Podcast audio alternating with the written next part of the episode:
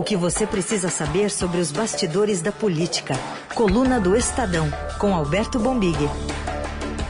Oi, Bombig, bom dia. Oi, Carol, bom dia. Bom, vamos falar um pouquinho então sobre essa aprovação em primeiro turno da PEC dos precatórios na madrugada de ontem, que provocou um rebuliço em Brasília. No centro dessa confusão estão os 15 votos dados pelo PDT em favor da proposta fundamental para o presidente Bolsonaro viabilizar esse Auxílio Brasil de 400 reais. Proposta que foi aprovada com 312 votos, quatro a mais que o mínimo, o que deu mais peso ao voto dos pedetistas e de 10 parlamentares do PSB também. Logo aí de manhã, o, ex-ministro Ciro Gomes já anunciou nas redes sociais que também estava suspendendo a sua pré-campanha ao Planalto pelo PDT e que o partido não podia compactuar com a farsa e os erros bolsonaristas.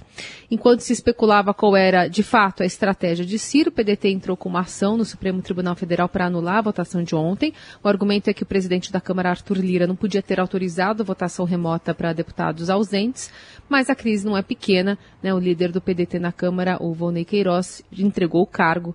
Queria saber de você os bastidores quentes desse racha do PDT e se por acaso o Ciro Gomes poderia estar ensaiando alguma saída honrosa da corrida presidencial, já que não está deslanchando, talvez. Tem, tem muita confusão nessa pretensão política dele para 22.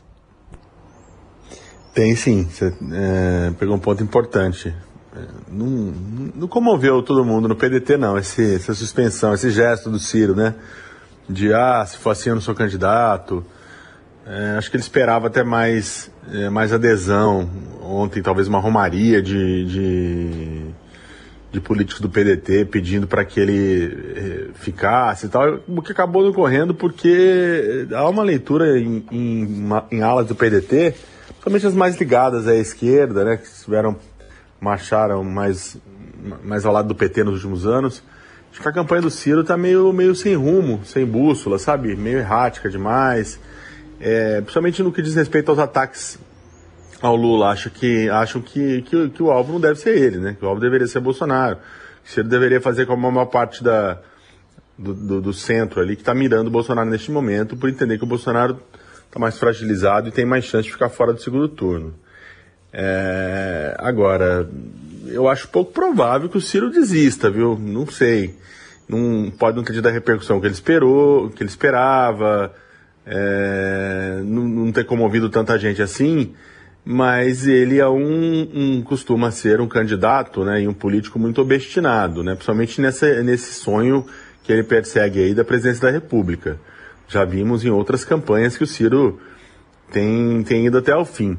O Carlos Lupe, que é o presidente do PDT, é, esse sim está é, tá, tá bastante alinhado com o Ciro, entrou em campo ontem é, e falou com a gente na coluna, dizendo que quem votar, porque semana que vem temos aí o segundo turno dessa votação da PEC.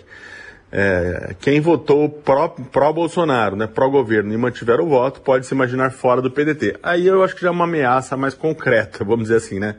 Mais do que a do Ciro. Vamos ver. Eu acho pouco provável viu, que essa PEC essa PEC seja revertida, essa decisão. Não sei. Ontem não, não era essa a sensação é, que a gente colheu aí falando com, com, bastante gente do Congresso, né?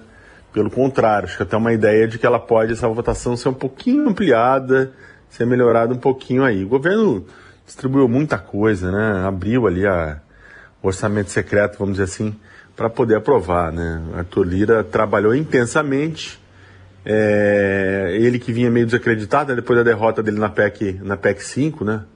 A tal da PEC da vingança, dessa vez entregou o que havia prometido ao Planalto, né? Agora, são, é, o custo disso foi uma liberação de 1,2 bilhão do orçamento secreto na véspera da votação da PEC, né?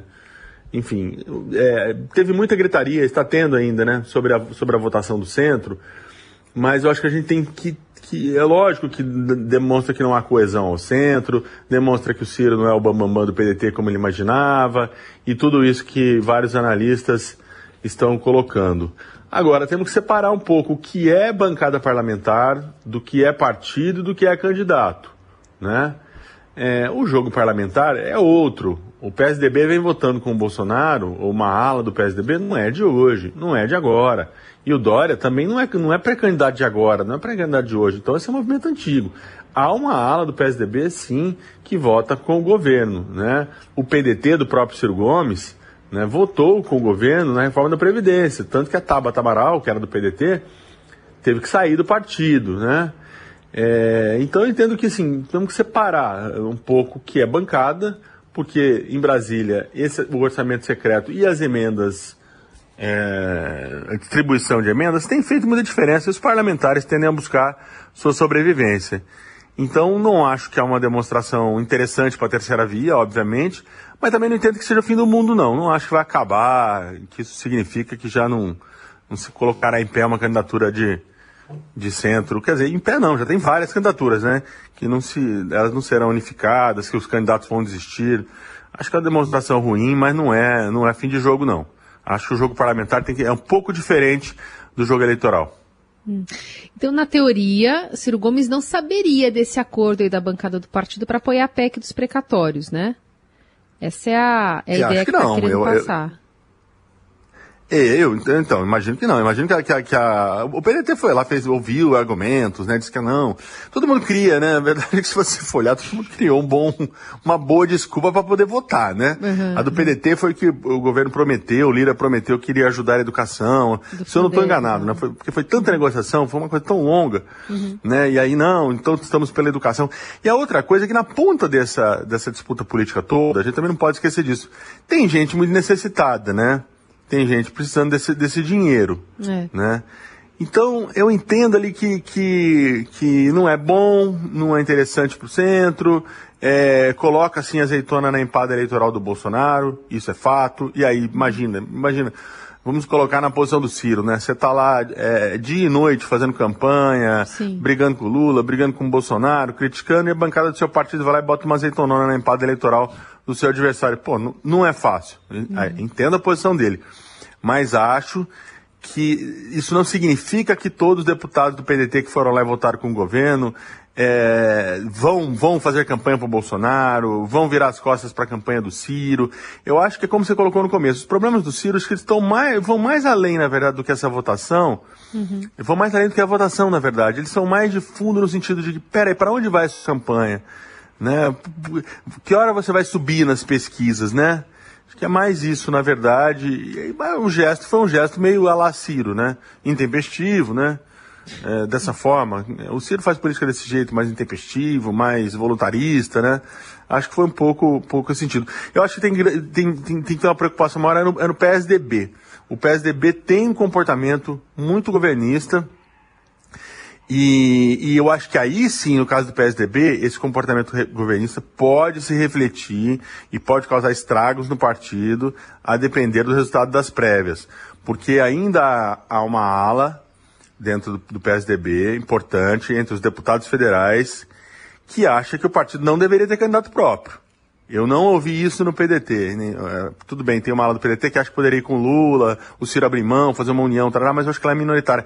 No PSDB é grande a quantidade de gente que entende que o partido poderia ou deveria abrir mão de uma candidatura presidencial e se aliar a um outro projeto, justamente para garantir tá... a sobrevivência da bancada. Pegar esses recursos eleitorais e turbinar a campanha dos deputados. Uhum. Aí eu acho que, que é uma coisa para a gente ficar de olho. As prévias estão, são para esse mês, né?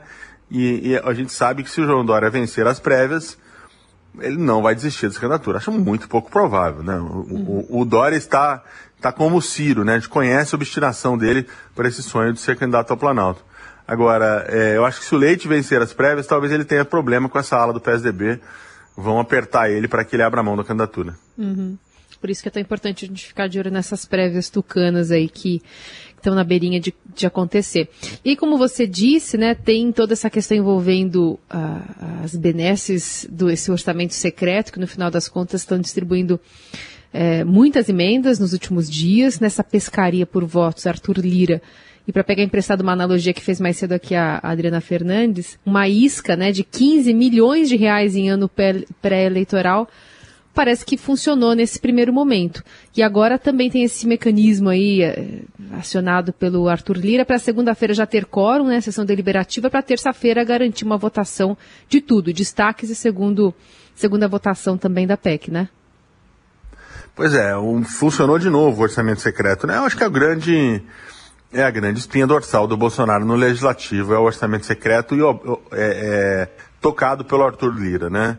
Essa foi, se a gente for comparar né, as diferenças entre aquele momento de crise do governo Dilma, em que ela acabou sendo empichada, e este momento, que eu entendo também que é uma crise do governo Bolsonaro, uma dificuldade muito grande né, do Bolsonaro, né, índices de baixa popularidade, economia patinando e tudo mais, a diferença é, é chama-se Arthur Lira, né? Ter um presidente da Câmara totalmente alinhado e dentro do projeto, está é, tá fazendo toda a diferença. Não só o Bolsonaro se mantém no cargo, porque o Lira tem o poder de abrir o impeachment, que ele já tem deixado claro que não, não, não, não faria e não vai fazer, como avançar nessas demandas do governo que são importantíssimas. Né? A questão, da, a questão da, da aprovação do auxílio é, era fundamental para o ano eleitoral do Bolsonaro. Agora, temos que entender que, obviamente, o Arthur Lira não faz isso por amor, né? faz isso por, pelos seus interesses políticos e do grupo que ele representa também não é apenas o Lira, né? É, é o interesse de um grupo que ele representa, o, o, o famoso é, o famoso centrão. Aí nós vamos chegar num ponto mais complicado, porque eu já vi gente dizendo, olha, o Lira está apertando demais o parafuso, e isso vai atrapalhar ele nas pretensões dele de ser o presidente da Câmara, continuar na presidência da Câmara em 2023, quem quer que seja o presidente. Uhum. E gente que entende lá no, no Congresso que não, não, é, é, é isso está tá demonstrando força e está se cacifando cada vez mais. Vamos ver, né? Vamos ver. Eu acho que ele está, de alguma maneira, no, na minha leitura, se, se identificando demais com o Bolsonaro e o governo Bolsonaro e deixando o parlamento um pouco de lado nessa, nessas articulações todas, né? É, e, e, e, com orçamento secreto, como a gente já escreveu na coluna do Estadão há umas duas semanas atrás, é, começaram os rumores, começou uma, tem uma conversa forte, vamos dizer assim, hoje no Supremo, de que a Rosa Weber, a ministra Rosa Weber, pode dar um, um, uma freada nesse, no orçamento secreto. Ela é relatora das ações que envolvem o orçamento secreto na corte, é, já faz um tempo, e é, é até onde os movimentos ali é capaz de captar o deslocamento de, de placas, vamos dizer assim, do Supremo, há sinais de que ela pode sim dar um freio no orçamento secreto, né? Aí a coisa mudaria de figura. Talvez o importante já tenha passado, né? Ainda falta o orçamento do ano que vem, mas a PEC a PEC está tá nos seus estertores, mas há sim essa expectativa de que o Supremo possa dar um freio no orçamento secreto, porque senão o jogo, o jogo fica completamente desequilibrado, né? O, o jogo legislativo, né? Uhum. Vai, vai lá, distribui emendas à vontade, passa feito um rolo compressor em cima de tudo, é, debates são deixados de lado. Isso, isso, isso não é bom, não. Não é bom para o sistema político, não é bom para a democracia. Muito bem. A gente dá uma paradinha aqui com o Bombig. Temos até um momento meio musical agora para essa despedida, que é essa pescaria de Arthur Lira por deputados para aprovar semana que vem o restante da, da PEC dos precatórios, porque a, o momento musical ainda vai vir. Vai vir, vai ser, vai ser bom, admito. E como é dura essa vida de pescador. Vou fazer o meu ranchinho na beira do rio só pra mim pescar. Pra fugir do barulhão da cidade grande pra não estressar. Lá eu fico amoitado, jogo um farelinho pra cevar o poço. Até esqueço que no banco eu tô atolado até o pescoço. Coluna do Estadão versão áudio por aqui no Jornal Eldorado. Alberto Bombig está conosco, editor da coluna, para falar um pouquinho agora sobre o presidente Bolsonaro que prestou um depoimento na quarta-feira. As informações chegaram a público ontem no âmbito do inquérito que investiga a suposta tentativa de interferência política do chefe do executivo da na Polícia Federal. Em oitiva no Palácio do Planalto, Bolsonaro disse que jamais teve qualquer intenção de interferir na Polícia Federal quando pediu ao ex-ministro Sérgio Moro as mudanças na diretoria geral e nas superintendências da corporação. Em nota, Moro rechaçou a alegação de Bolsonaro, afirmando que não troca princípios por cargos. E se fosse assim, teria ficado no governo como ministro. E no meio dessa discussão toda, desse inquérito, tem movimentação política do ex-juiz da Lava Jato, que vai se filiar ao Podemos no próximo dia 10. E a exemplo dele, depois de uma carreira de 18 anos no Ministério Público Federal, o procurador da República Deltan Dallagnol também confirmou que renunciou ao cargo. A gente traz aqui um trechinho que ele publicou nas redes sociais falando sobre o assunto. Nossos instrumentos de trabalho para alcançar a justiça vêm sendo enfraquecidos, destruídos e nós temos sido impedidos até mesmo de comunicar à sociedade, envolver a sociedade nesse debate por meio da opinião e da crítica. Por isso, eu creio que agora posso fazer mais pelo país fora do Ministério Público, lutando com mais liberdade pelas causas em que eu acredito. Que é, olha, Bombig, não sei se dá para dizer que é exatamente, mas é muito parecido com o discurso do próprio Moro quando saiu né, da, da carreira de juiz, que foi para a política como ministro do, do presidente Bolsonaro, né? Você tem toda a razão. Eu não tinha, eu não, agora que você falou, me lembrei do, do, do que disse o Moro. O teu é muito parecido. É, é, são são parceiros, né? Trabalharam juntos na Lava Jato, agora acho que pretendem trabalhar juntos eleitoralmente, vamos dizer assim. Tem muita, muito, muito, muita é, conversa de bastidores nessa saída do Deltan, né? desde de hipóteses de que o Deltan está saindo porque não tem mais, mais clima, o ambiente, essa eu acho muito plausível. Desde o início da gestão Aras, Augusto Aras na PGR, ele ficou totalmente sem ambiente, vamos dizer assim, no Ministério Público Federal para fazer é, o trabalho do, do jeito que ele vem fazendo. Mas também é uma suspeita de que o Deltan, é, a própria Deltan saiba que o Conselho Nacional do Ministério Público, hoje muito pressionado pela classe política, né? É, a gente viu que a, a PEC, a PEC da, da vingança foi derrotada, mas foi por pouco.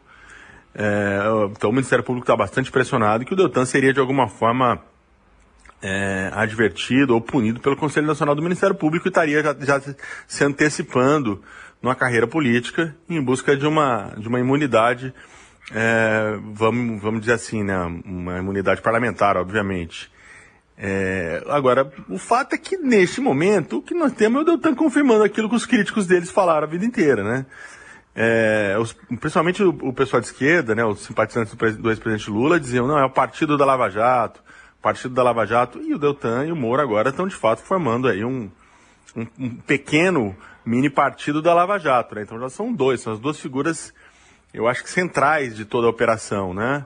As, pelo menos as faces mais, mais mais visíveis. Ainda tem outros procuradores que foram muito importantes, mas quem aparecia muito era o Moro e o próprio Deltan, que agora está indo na política. Não vai ser tão simples assim, eu imagino, essa migração dele é, do mundo da, da, da procuradoria para a política. Ele foi, o ano passado, tomou uma advertência no Conselho Nacional do Ministério Público, recorreu dessa advertência, é, recorreu ao STF e, e, tem gente dentro da Procuradoria e dentro do Conselho também que entendem que, como ele recorreu, esse processo ainda está em aberto, né? Já que há um recurso contra a decisão. Uhum. E estando em aberto, ele não poderia, ele não pode se candidatar, porque a, a, lei brasileira diz que você não pode deixar, não, poderia, não pode deixar a instituição com um processo pendente, com algum processo disciplinar em aberto, e nesse entendimento ele estaria nesse sentido, ele teria que abrir mão dessa, desse recurso ao STF, né? Vamos ver, eu acho que no, ao fim e ao cabo ele vai acabar saindo, é mais uma filigrana jurídica, mas pode dar uma, uma, uma dor de cabeça para ele nesse, nesse, nessa saída dele da, da Procuradoria. Porque admitiria o erro, Federal. Né? Admitiria a culpa. É, admitir, admitir, porque se ele abrir mão do recurso, vai dizer, olha, então, de fato, é. eu aceito a punição, né? Uhum. É, acho que ele, ele tem pragmatismo, ele é pragmático o suficiente para precisar fazer isso. Vamos ver, né? Mas, de qualquer forma, é um entendimento jurídico. O que eu tenho de bastidor é que o Aras comemorou a saída, né? Não, não, não, não comemorou, né? Porque não é bom. Essa essa, essa briga pública do Ministério Público, né? tem até uma redundância que é briga pública, Ministério Público, mas essa disputa, do, essa disputa no Ministério Público ela não é, não é boa para a instituição, não foi saudável, mas o Aras não sentirá saudades. O que eu apurei é isso, o procurador não sentirá saudades do Deltan, né? Acha que o Deltan não tem, principalmente não tem unidade institucional, né? Quis aparecer mais do que os seus, seus colegas e os comandados, né? É, eleitoralmente, vamos ver, eu, eu, entendo. É o famoso é. já vai tarde, você traduziu é. bem. O sentimento na, na, na, PGR sobre o Aras é, é, o famoso já vai tarde. É, e aí, vamos ver eleitoralmente, né? Eleitoralmente, se ele vai tentar Senado ou, ou, ou a Câmara Federal, né? O Senado é enrolado porque esse ano é uma vaga só e, e no Paraná, que é o estado do Deltan, temos lá o senador Álvaro Dias, que é um aliado do Deltan do Moro, que, que, que, também tentará a reeleição. Então acho que é mais provável que ele seja candidato a deputado federal é, pelo partido do Moro, e eu acho que pode ser sim um cabo eleitoral importante para a campanha presidencial do Moro, né? Viajar aí o país do lado do Moro, fazendo campanha, falando da Lava Jato. É, foi um, um, tem sido aí, tem sido semanas de definições importantes nessa candidatura nessa candidatura Moro, né? Uhum. Aliás, o Moro, ontem eu acho que o Moro respondeu ao Bolsonaro, se eu não estou enganado, né? Já numa posição de candidato, o Bolsonaro disse que disse no depoimento que interferiu, que, que pediu, né? Ele meio que confirmou a interferência dele na PF. É, porque ele disse que pediu sim para o Moro trocar, mas que o Moro teria condicionado a troca as pretensões políticas do próprio Moro. O Bolsonaro já, já havia dito isso lá atrás, mas agora falou oficialmente. A vaga do né? Supremo, né? Para a vaga do Supremo, né? Uhum. Não sei, tá com a cara de que esse inquérito não, não, não vai chegar a lugar nenhum, né? Tem análises diferentes aí na praça dizendo que esse inquérito ainda vai ser o, a bala de prata para o Bolsonaro. Eu acho pouco provável.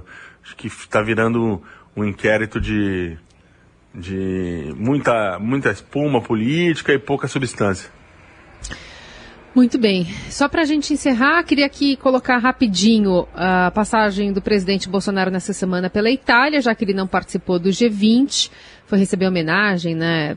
Enfim, na, na família, na, na cidade da família onde os seus antepassados nasceu, prestar homenagem a, a, aos brasileiros, né, aos pracinhas da Segunda Guerra, mas também provocou alguns protestos, teve a passagem marcada pela violência contra jornalistas, o aparente deslocamento do presidente na antessala ali do, do evento, também confusões, confusões como, por exemplo, é, com o nome de autoridades com quem se encontrou. Ele errou o nome do cargo de Matteo Salvini, que é o senador que foi seu principal apoiador na viagem, chamando-o de Salvati. Também teve é. a troca de nome dele, do enviado especial dos Estados Unidos para questões climáticas, John Kerry. E aí apareceu um humorista aí nessa, nesse trocadilho, vamos ouvir. Sim, conversei com o Jim Kerry também, alguma coisa reservada, desculpa, não posso falar com vocês. Eu, a gente separou mais um, a gente vai separar mais um porque não, não resistimos. Tem também sobre o pisão que ele contou que deu na Angela Merkel no G20. Vamos lá. No sábado, eu estava num salão lá só para autoridades. O chefe só podia levar o intérprete, mas ninguém. E em dado momento eu pisei no pé da Angela Merkel. Já imaginou? Ela olhou para minha cara e falou: só podia ser você. Então, fiquei feliz que ela me conhecia. Eu podia não conhecer, né? Quem é você? E também teve lá o, o Sal, Salvati, acho que foi primeiro-ministro da idade, senador, agora estava lá, fora do pistolete, não sei quantas pessoas, 100, um pouco mais, protestando contra mim com bandeira do MST.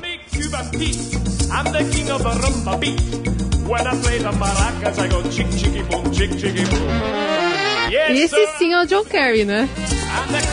Esse é trilha sonora de Máscara. Grande clássico do, com ele, com o Jim Carrey.